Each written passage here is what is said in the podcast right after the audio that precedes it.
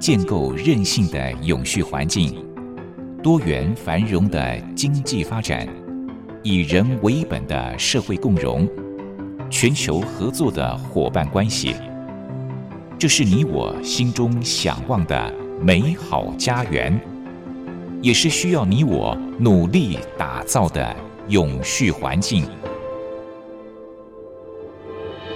美丽台湾，永续家园。本节目由教育广播电台与台湾永续能源研究基金会共同制播。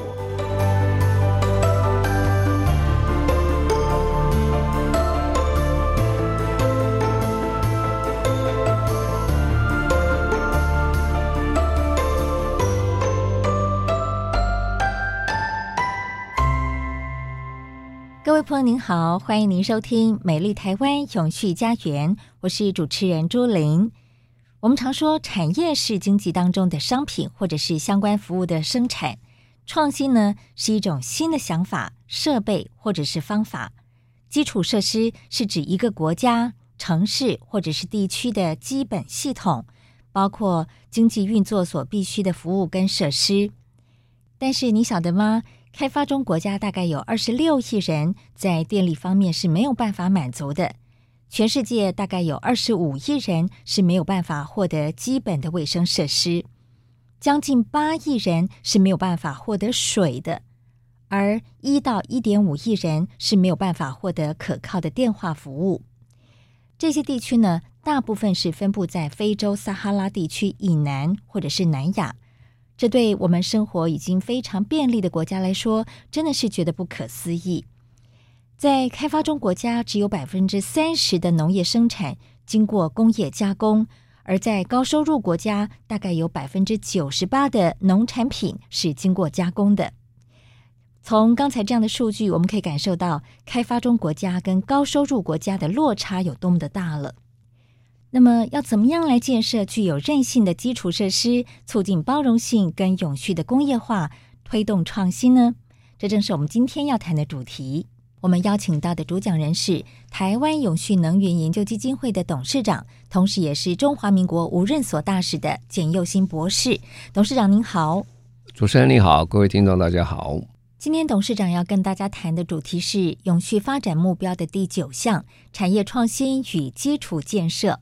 我们会发现，在永续发展目标十七项当中，多半关怀的都是社会面啦，关怀环境啦，关怀弱势族群。诶，怎么会在十七项当中有这么一项是谈到了产业创新跟基础建设呢？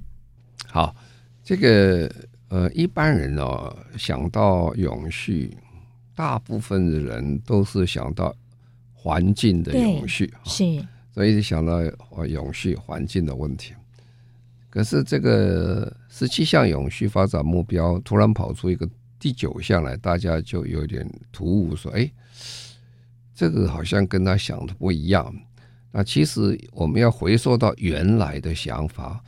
我们节目从一开始到今天，我们每次讲的永续，就是说永续是三件事啊，一个是经济，一个是社会。一个是环境，对，三个都达到很好的状况的话，这个世界就是永续的。如果偏废哪一项的话，呃，它就不会永续。那么，所以呢，我们开始谈环境永续。当然，我们之所以开始谈环境永续，是因为在工业革命以后的两百多年里面，经济发展的非常快哈。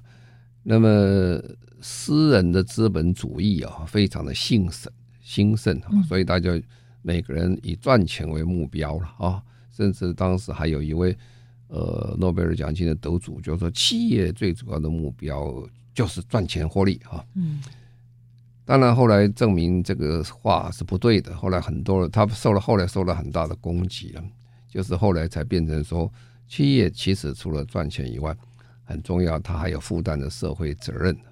啊，这点起我们自己国家的公司法都有修正哈，就是说企业它有很负担一个蛮重要的一个责任之一，就是企业社会责任。好，那联合国在做这个永续发展目标，在公元两千年，它有个千禧年目标啊，千禧年目标开始做只有八项啊，那八项最主要都是社会面，哦，跟环境面为主了。嗯，其实社会面为主，因为当时大家所开始想到永续的问题，当时联合国之所以开始的时候，都是比较为了比较未开发中国家或者是呃以开发中的国家哈，这种这种为主了。所以他们谈的很多问题，就是比较是呃。社会开始改变的时候，怎么改变人民的生活？可是经过了差不多十二年左右，到公元两千零十二年，在巴西开这个大会的时候，他们就感觉到说：“哎，这其实是不够的哈！如果只要只求环境或只求社会的话，其实它的进步会这样发生很多困难啊。”然后他也想到一个问题：其实这个永续不是只有。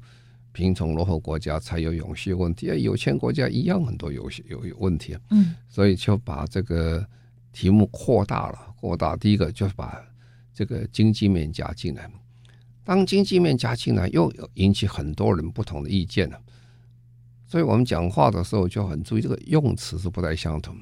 有人讲说我们要永续，有人说要永续发展。嗯。永续跟永续发展就会有差别哦。对，那发展是干嘛呢？发展大部分都着重在经济面发展。因为你环境很难去发展，你要把环境变成什么样子？环境其实我们保育要做得多了，我们不要破坏地球了啊。那我们这个要污染防治等等。可是，一讲到发展，当然你直接会想到就是说。经济上的发展比较多一点啊，当然社会也会有它的发展面，就是这样。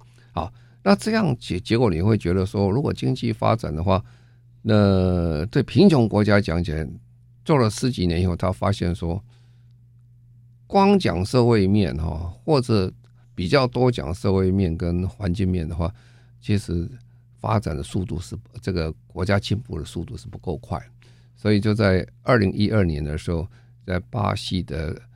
呃，这个大会里面，他就觉得联合国大会，他就讲说，这样好了，这样我们要增加增加什么东西？增加经济面一起加进来，所以就从原来八个加到十七个。嗯，后来增加了很大部分都是相关于这个呃经济面啊。那这个我们讲的第九项就是经济面的问题啊。那这是讲说建设具应变能力的基础建设。促进具有包容性的可持续工业化，推动创新啊，那这个很明显就是完全为了这个经济发展。嗯，不过他特别注意的东西，比如说包容性的可持续工业化啊，包容性是什么意思呢？包容性就是讲你不要遗漏到社会很多人呐，弱势的族群，要把这些比较进步的。有赚钱的或者生活好的人，跟弱势族群都一起合在一起，这叫包容性进来，这样的工业发展才是有用。否则你就是少数人得到好处，变成私人资本主义中非常的一个呃不良的状况，就是极少数金字塔中的人得到他的经济的效益，那其他人都很惨，这是不好的啊。这个世界上大家共存共荣，嗯啊，其实增加这第九项的时候。就是让我们感觉到一件事情啊，感觉到什么事儿？这个世界啊，其实一个叫做平行世界。什么叫平行世界？我们都在这个世界上住嘛啊，是这样，七十五亿人口这么多，有人过得很好啦，有人过得很差啦。呃，好的是好的不得了啊！如果在金字塔顶端的，你看他们的生活，看他照片。然后看到这些，哇，你简直不可思议的，怎么人会有钱到那个程度 啊？那穷人呢、哦？我们这全世界到现在还有真正的原始人呢，那个比例很低很低。有时候你看到的时候也很不忍，怎么这个世界怎么还有人过的这这样日子在里面呢？但是也有不少人呢，为数不少的，相当是生活的成这个生活水准是非常的低，他水平很低，然后他带收入非常少了，那简直是。就是勉强糊口，水也不够，这个这个能源也不足，什么都没有，这种也有啊。所以我们就在想，包容性的意思就是把这些社会底层的人一起加进来，这样的工业发展才会有意思了哈。嗯，那那基础建设就应变的基础。那为什么叫基础建设还应变呢？啊，这个又回过来，我们每次在讲气候变迁的事情就在这里，就是说每一次气候变迁，你看的都是很凄惨的照片哈。那个大水一来啊，那个桥就没有掉了哈。那个大水一来哈，这个整个这个海海洋堤啊堤堤防也坏掉了哈。那有时候那个设计师他都很有啊，他说我这个是照照照一百年的洪水频率来的哈。但是现在气候变迁有时候来的甚至有千年的频率和一千年才发生一次事情，现在也会发生。所以我们现在的很多基础建设，其实基本上讲起来。很难应付这个有些事情发生，说我们做的是怎么应变这些问题啊？呃，就算我们台湾已经那么进步了，我们在这个嗯，这个上次这个二零零九年呢，这个小林村事件发生那一次的这个莫拉克台风，对台湾的冲击非常大，对，断桥断路非常多。那就是说，呃，我们的基础建设有没有办法？来应付这些突发的这种事件、极端气候产生的问题啊，嗯，所以这个第九项它的面的很广。第一个做基础建设要做得很好，要有应变能力；第二要包容性的发展，啊，最后很重要就要创新了啊。既然要改嘛，就要跟以前不一样啊，啊不一样你就要创新。如果你没有创新，做起来都不太可能的事情啊，这些。三项事情加起来哦，其实要做到是很困难的，不是那么简单的。嗯，啊，所以这个呃，联合国在这讲这一项的时候，他其实早期他的目的啊，大概说比较落后国家，但是后来发现，其实先进国家困难也很多。是，所以在这第九项的发展目标当中，强调就是要做好基础建设，要有包容性，还有创新。那刚才董事长说，其实不单是落后国家，呃，连先进国家在这方面也是需要积极努力的哦。好，我们听一段音乐过后，再请董事长继续跟大家谈这个主题。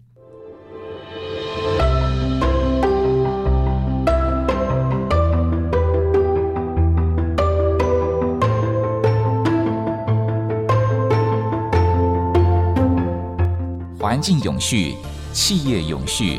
能源永续，您现在收听的节目是教育广播电台与台湾永续能源研究基金会共同制播的《美丽台湾永续家园》。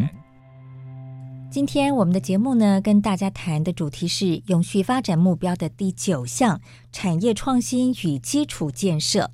刚才董事长跟大家谈到了这个主题呢，呃，主要就是希望我们的工业、我们的经济能够朝做好基础建设，而且要有包容性跟创新来发展哦。那其实我们会发现，本来好像这个全球的经济已经缓慢的成长了，可是却因为疫情的关系又急剧下降，好，这是一个让人非常担心的问题，也是目前所呈现的一个问题。那董事长如何来看待这样的问题呢？好，当然从去年到现在为止，全世界因为疫情的关系，影响是非常大了哈。那对工业制造业影响也非常大。嗯，那我们先来说明一下这个产业的变化，怎么样去改变我们的生活品质啊？当然也会产生很多困难。我们先回到台湾自己好了，然后再看世界。好。台湾哦，这个在一九五零年代，其实刚刚战后之时候，台湾其实是一个非常贫穷的地方，那时候国民所得大概就一百多美金了哈。那这个时候刚好又碰到这个当时的这个国民政府搬到台湾来，在这个国共内战之后，那这个状况下就变成台湾原来战后就非常的落后，然后再加上这个。呃，不少从超上百万的人移到台湾来，那这个生活上当然是很辛苦了啊。那时候其实台湾不要说外汇了，当时我们现在外汇在全世界排第四、第五名，那时候台湾根本都没有外汇啊，因为那个没钱了，整个这个国家是很贫穷。那战争之后呢，其实都在修复当中，很多的路啦、桥啦，还有工厂啦，都被破坏很多。所以当时台湾最主要的经济啊，都还是靠农业啊。啊，那时候农业是什么呢？就是糖业跟这个米啊，这要种大米，我们种稻米。那这个那个时候的台湾呢，最大的这个企业叫做台糖公司啊啊，台糖公司在一九五零年左右，台湾的还有，它是把日据时代留下来这些工厂合并起来叫台糖公司，一共差不多有五十个工厂哦。那时候台台湾的产糖的量是非常的大哦，那这个。那时候台糖公司对台湾的影响远比今天的台积电还要大啊！哦，虽然台积电很大没有错，但是台积电占今天整个台湾的 GDP 比啊，跟当年呢这个台糖公司占台湾 GDP 那差的非常多，因为台湾那时候没有什么其他工业，嗯啊，所以那时候外汇啊几乎百分之九十以上是靠外销这个糖，还有一些外销米赚回来我才有才外汇才有才有外汇，否则根本就没有外汇。啊，就在那种状况下，后来看我们的国家怎么演变，你就知道为什么其他国家现在政变有困难。那时候政府开始的时候以农业为主了，后来人口就越来越多，也也晓得一件政府晓得很清楚一件事情，光靠农业啊，靠种甘蔗啊或种米啊，这个没有办法养这么多人啊，而且啊，这个糖的价钱波动的很厉害啊。台湾的产糖在全世界很有名的。我们在一九四三年的时候，台湾的糖的产量那时候好像是全世界还跑到第二名啊，嗯，仅次于古巴。哦，那个台湾是很有名的，产糖很多。可是糖呢，每个国家开始发展的时候都从农业开始，农业开始就从种种甘蔗开始，然后种稻米开始，种麦开始，所以这个逐渐的台湾呃竞争力就开始下降。那那我们就开始工业。我们没有什么工业基础嘛，所以我们只好做什么加工业。所以台湾就开始在六零年代推出加工出口区啊，反正来料加工加工我就外销，我赚那个薄薄的微利啊，这微利不错了，还是可以养活很多人的是吧？因为各位那时候看过的时候看过照片很惊人啊。这个我们这个加工出口区上下班的时候，嗯、哇，那个出来人好多，这个工人啊，很多那个也后来从骑脚踏车后来变成骑摩托车，表示生活水准在变。我们真的很感谢那一批人啊，嗯、那是那一批这些工人把台湾的经济撑起来了。是很多这样人很多哈。那后来政府说不行啊，这个这他的这个附加价值还是不够了。所以我们就开始从劳力密集转成资本密集了啊，这边也投资多一点啊，生产多一点。后来我们以技术密集啊，这科技密集慢慢上来啊。那这个故事哦，其实台湾的故事在全世界是很有名的，所以呃，很多国家在 copy 台湾的方式了。copy 台湾方式很重要，就是说。他们也开始要有制造业了，哈，制造业。那制造业开始做的时候，当然从最简单的开始做起，我们从加工做起啊。那到后来制造业是很进步，现在制造业是非常进步了哈。所以呢，我们就去看全世界各国的这个制造业大概是怎么样呢？其实如果你要照统计上讲起来，呃，以全世界讲讲起来，这个最就是最落后的国家哈，或者是未开发的国家，他们工业化速度很慢很慢。嗯，因为工业化速度最前面，第一个要做政治要安定，人家才敢去给你投资啊。如果政治不安定，没有人敢去。所以那个些国家非常慢，慢到什么程度呢？我们本来讲二零三零年嘛，就是我们这个永续发展目标这个阶段结束，二零一五到二零三零年。你今天怎么看都达不到了哈，就是这些比较落后国家怎么做都做不到，为什么？因为它成长慢，慢到什么程度了？那我大概可以跟各位讲一下，这些最落后的国家，他们的这个制造业的平均产值啊，才一百一十四块钱哈，美金哈，美金哈。那如果比较进步的国家哈。欧洲跟美国大概都四千九百三十八块美金左右，是，你知道这个这个这差的很多了，它的产值差的非常之大，哦，所以你就说，如果以这样做的话，你跑一百年都赶不上，所以大家就就很紧张。可是呢，还不是这个问题啊，这个钱这个二零一五年到二零一九，其实还是有慢慢成长，可是，一倒霉啊，碰到这个二零二零年的时候，跑一个这个。呃，新冠疫情来了哦，你看那个数字看起来是很可观，整个制造业是全面在下降啊。因为各位去看各国的 GDP 啊，我常写我们台湾是非常了不起，也是很幸运的。我们是正的成长啊，啊、呃，虽然我们还不到三 percent，二点二点九几 percent，但是全世界已经数一数二最好。是很多都是负成长啊，负成长负很多，还不是负一点呢啊。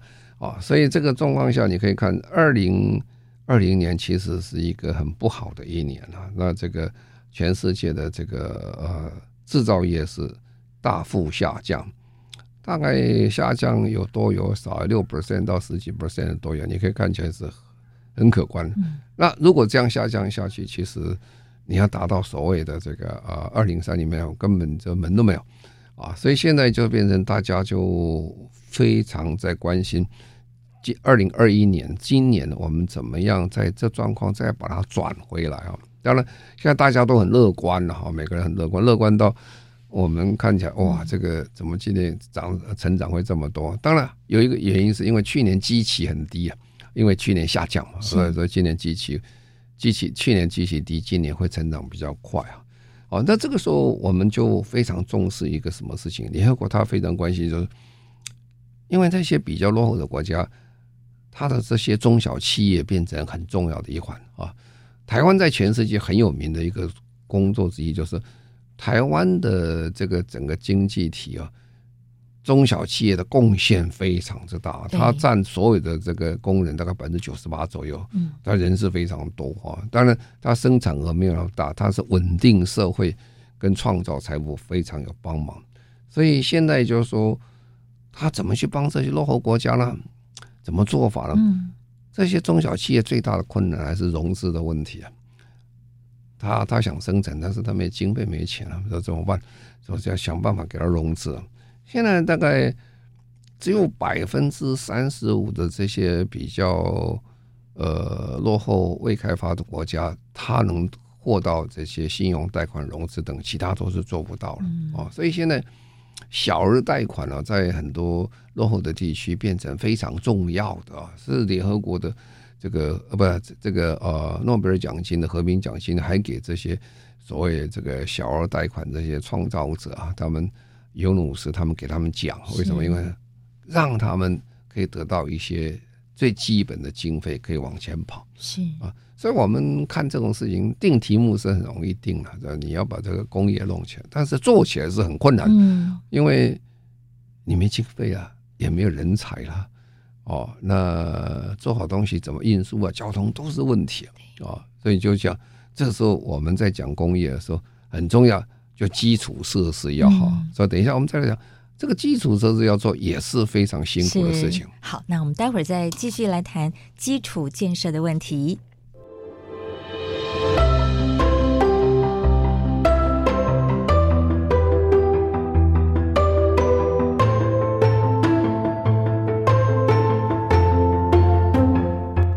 环境永续、企业永续、能源永续。您现在收听的节目是教育广播电台与台湾永续能源研究基金会共同制播的《美丽台湾永续家园》。美丽台湾永续家园，今天简又新董事长跟大家谈的是第九项的永续发展目标：产业创新与基础建设。嗯，刚才董事长提到说，很多的落后国家因为经费不足，所以他们在基础建设方面呢是远远不如先进国家的。再加上去年受到了新冠肺炎疫情的冲击，所以他们的经济成长率呢更是显出了急剧下降这样的情况。那究竟可以如何来帮助他们做好基础设施呢？董事长要继续跟大家分享。好，那刚才讲就是说，第一个要创富了。创富就是要让这些比较弱势的或比较落后的区域，他们有有这个生产啊工业的机会啊。这当然人才的培育很重要。那第二个就是要有经费，要给他补贴，呃，要辅助他们有很多的金融的上一些帮忙，他才能够运转。嗯，啊，做好东西以后呢，也要运出来啊，运不出去啊。所以呢，基础建设变成非常重要。我们在台湾哦，生活其实是非常的幸福了。你根本不觉得 啊缺什么，你自来水龙头一开就有水。对。哦，这个开关一开就有电哦。是。然后你从台北到高雄，你现在当天就可以回来啊，就很方便啊，事情办完就回来。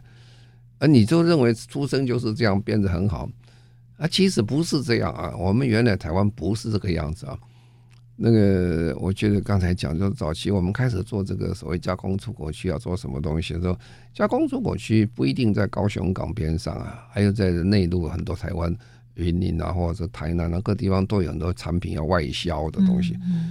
我记得台湾早期的时候，我们没有高速公路啊，那时候台湾叫纵贯线啊，纵贯线。我记得我小时候坐坐纵贯线跟坐火车，嗯。现在坐火车，你想到坐火车要坐很久啊，从从个高雄坐到台北啊，要坐有时候坐了十个小时啊，哇，这是很慢呐，而且人很多啊。对，那个时候这个像我是住在台南新营的，要到。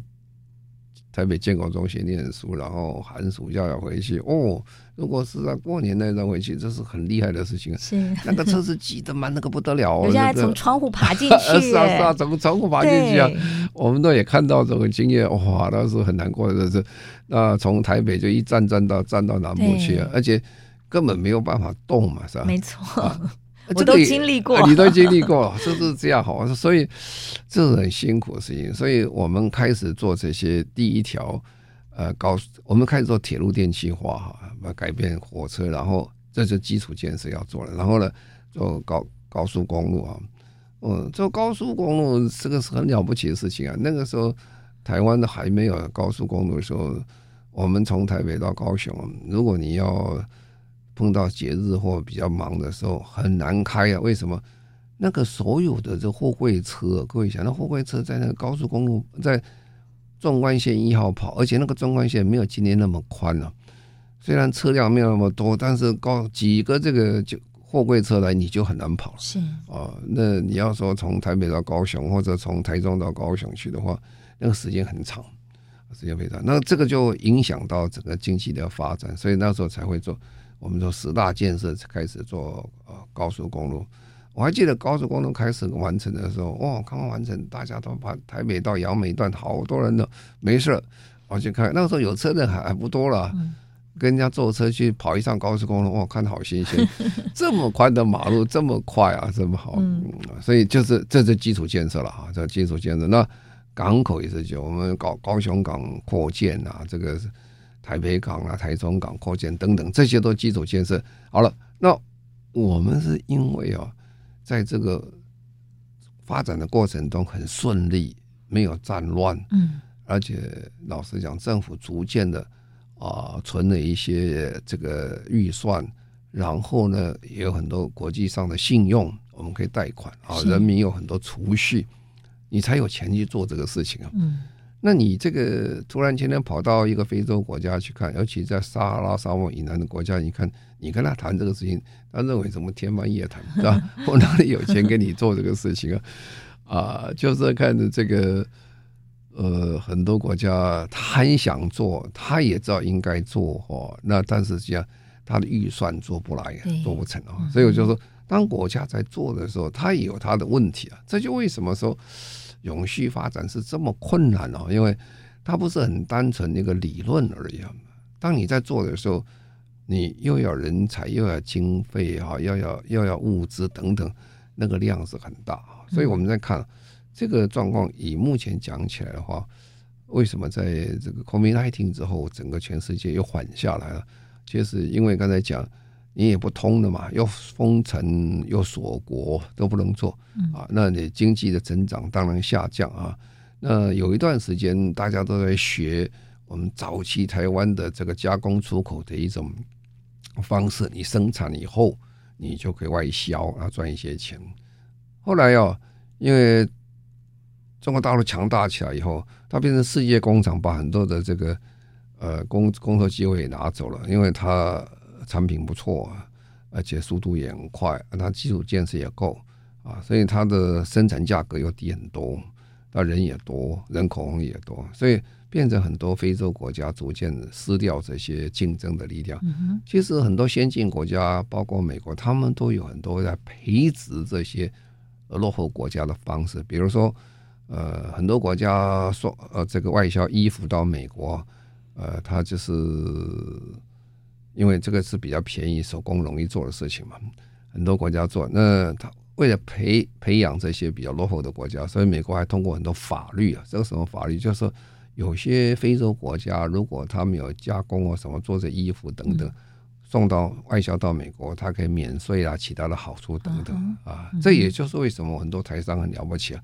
像我那时候当外交部长的时候，到我们友邦到斯斯瓦季兰呐哈啊，在这些国家去看的时候，我们有台商在那边做。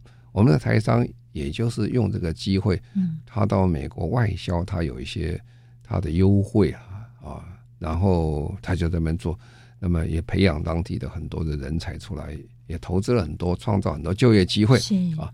可是这个在 COVID-19 以后。因为都停了以后，变得非常的困难啊，所以整个世界因为 COVID-19 可以是讲起来，这个第九项啊，这个是受到严重的一个冲击冲击啊，这不是非常理想，就是是，而且。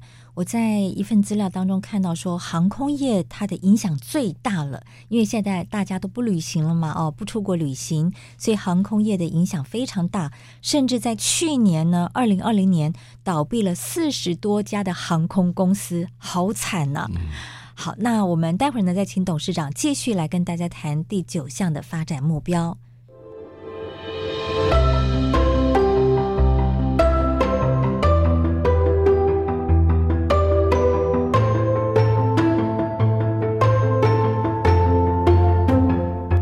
环境永续、企业永续、能源永续。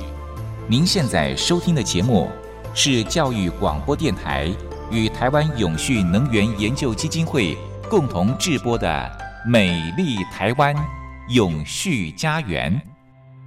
美丽台湾永续家园，我们邀请到的主讲人是台湾永续能源研究基金会的董事长，同时也是中华民国无任所大使的简佑新博士。今天谈的主题是第九项的永续发展目标：产业创新与基础设施。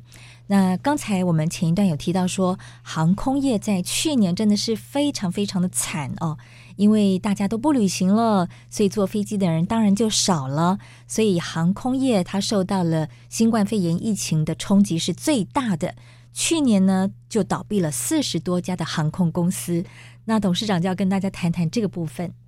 抵抗这个 COVID-19 啊，要防防止它的话，就是大家最简单方法就是不来往啊，嗯、不来往，所有我们的社交距社社交距离，就我们连平常见面都要离稍远一点了。是做这个这个礼堂要做梅花座哈，嗯、吃饭的时候还有时候厉害的话，还要隔一个这个呃亚克力板这样的，这叫隔离。哎，那个还好，是在在我们在台湾还算还可以活动。对，那在很多国家根本就不能出去啊！你不能出去的话，你根本呃航空公司就没有生意啦，因为你不能旅行，也不能出国了。嗯，我们台湾除了少数地方国家还可以来往以外，我们几乎都都不行了。对，那不行的话，航空公司都没有办法做。那我们只是看到航空公司也是一部分了，其实航空公司代表非常多事情。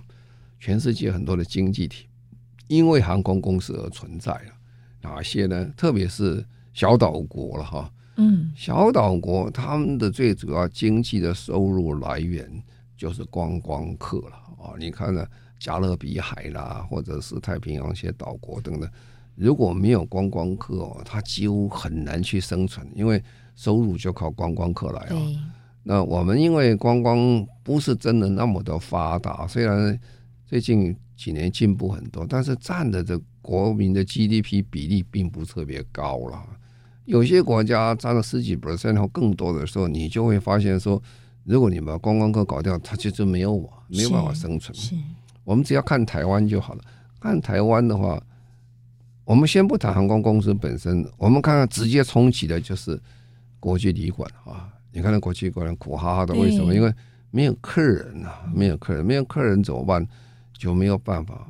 我在台湾的这个旅馆业都还有一个很新生的，就是它的一个餐厅部啊，餐厅部开始也不行了，但是后来去年下半年以后，餐厅部逐渐复苏起来，大家觉得呃疫情还是可以控制的时候，他就吃饭了。所以有一部分靠餐厅部来勉强维持，但是即使这样对对他讲起来都是很辛苦，有时候根本就不可能做赚钱。嗯啊，当然也有做得很好的了哈。你看地区，而且有一些南部特别有一些观光区的这些餐厅或者旅馆啊，也在国内旅行兴盛起来的时候，也解决一部分的问题啊。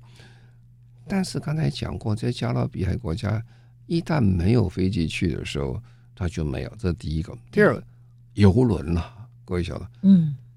这个在日本发生这个游轮事件之后，就没有人敢去坐游轮了。为什么？因为 游轮就是最好的密闭空间啊，要传染是最快啊啊！本来没有几个人，很快很快就这个传染起来，因为你要没地方跑嘛。是那游轮是一个非常大的生意，也是带了一个很多观光为主的国家，它很大的收入。嗯，所以我们在台湾，呃，可以讲，呃，幸运一点就是我们不是真的以观光立国了。在我们的伤害没有达到那个程度，那有些地方那真是很惨啊，比如说，就算泰国都非常辛苦啊。那泰国观光客是非常之多的国家，那印尼你看很多地方，巴厘岛这些，这没有客人的时候你就很难办，所以这就看就是观光业的连锁出来。然后另外就是另外一个行业在台湾啊。很辛苦，就变成导游朋友们很辛苦。我们过去导游朋友们要带大家出团到国外去，到国外去，因为他们都很熟门熟路，大家走很早的。那现在没有不出团了，不出团你这个就业就没有了啊。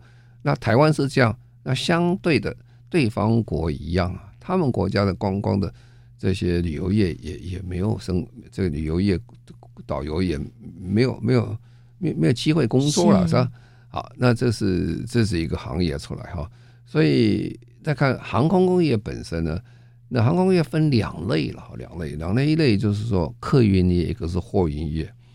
那台湾的这个客运业一样是非常的辛苦，为什么？因为没有人进出啊，那比例很低很低啊，那你也转机也没有了，是吧？所以就变得很客运就很辛苦，货运还不错啊，货运为什么不错呢？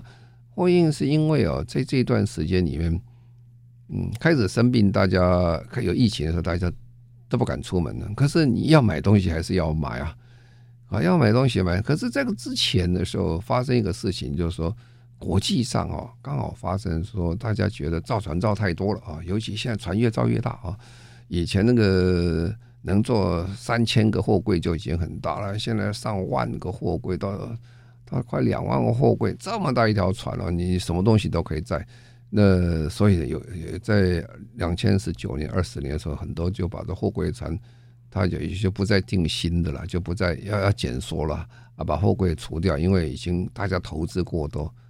哪晓得到二零二零年突然之间呢，大家减少货柜的时候，然后不再造船的时候，突然之间说，呃，大家锁国封城，嗯。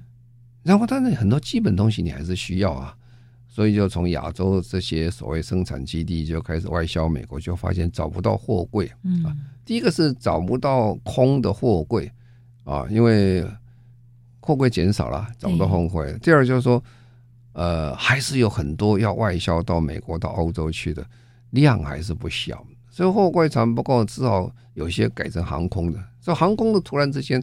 航空的货运业变成很好，尤其航空要抢时间的时候，而且在这个时候，嗯，有时候大家不太在乎成本的问题，因为他要交货嘛，是吧？嗯，所以航空货运业变成非常之好。所以这段时间，我们看台湾两个航空公司，呃，一个就是洋，这个是华航，一个是长荣啊。华航因为它的这个呃货机还比较多，它有十八架货机啊。所以这一段时间反而它的营业非常好啊，看到没有？